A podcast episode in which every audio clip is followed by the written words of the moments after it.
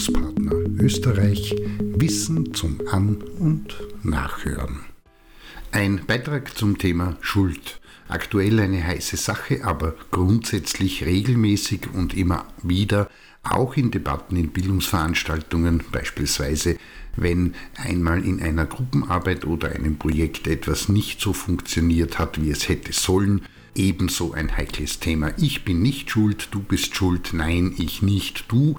Und dann triggert sich dieses Hickhack nach oben und die emotionale wie soziale Stimmung, die Nähe zur Sachlichkeit, der Respekt und der Umgang miteinander verschlechtern sich zunehmend, wie auch die Maßnahmen radikaler werden, um das Gegenüber zu einem Schuldeingeständnis zu bewegen und selbst Recht zu behalten.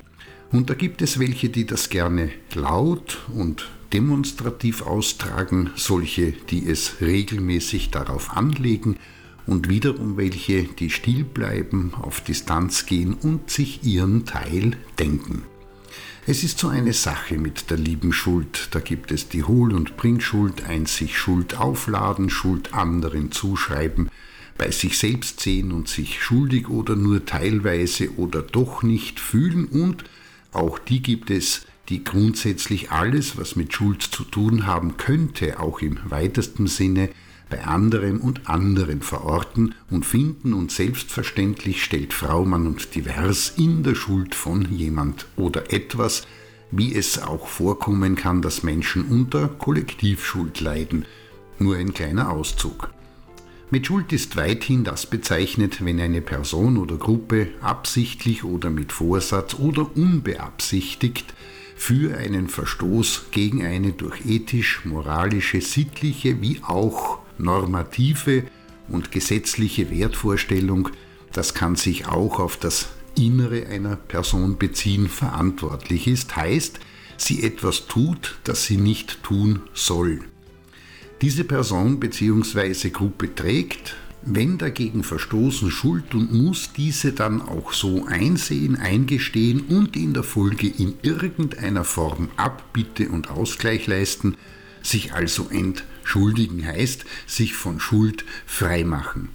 Auf diesem Prinzip basiert jede vernünftige Gesellschaft, heißt, es gibt etwas im Hintergrund, das alle kennen und im besten Fall auch spüren und empfinden, sich in der Folge danach richten und daran halten bzw. dem verpflichtet fühlen. Und das gilt nicht nur für Gesellschaften, sondern auch alle Subformen in ihnen, beispielsweise Organisationen, Unternehmen, Gruppen, Familien, Paare, die zusammenleben oder die Person selbst.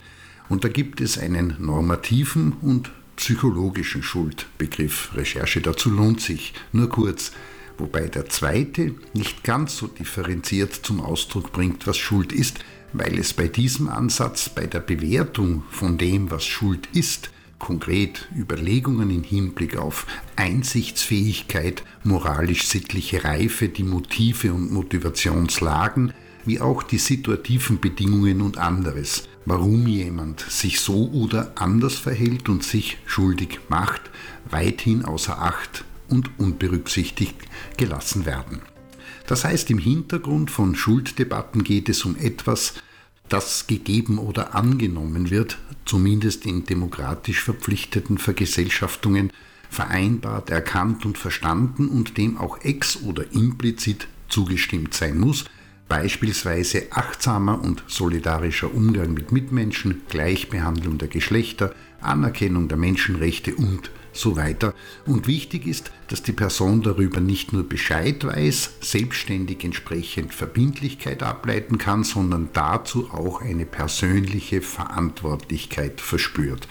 Also es ihnen ein Anliegen ist, so oder in einer anderen Weise die Welt und das Gegenüber zu betrachten, ihnen bzw. ihr zu begegnen, sich zu verhalten und zu handeln.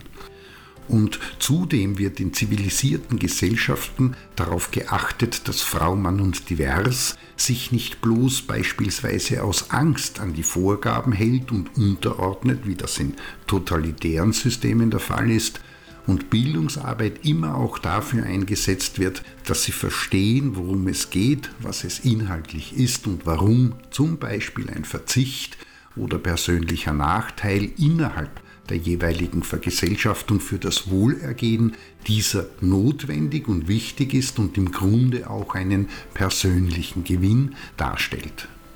In diesem Sinne, es lohnt sich als Mensch und als solche und solcher, die im Bildungsbereich tätig ist, sich dazu entsprechend Gedanken zu machen und sich auch mit den Lernenden darüber auszutauschen.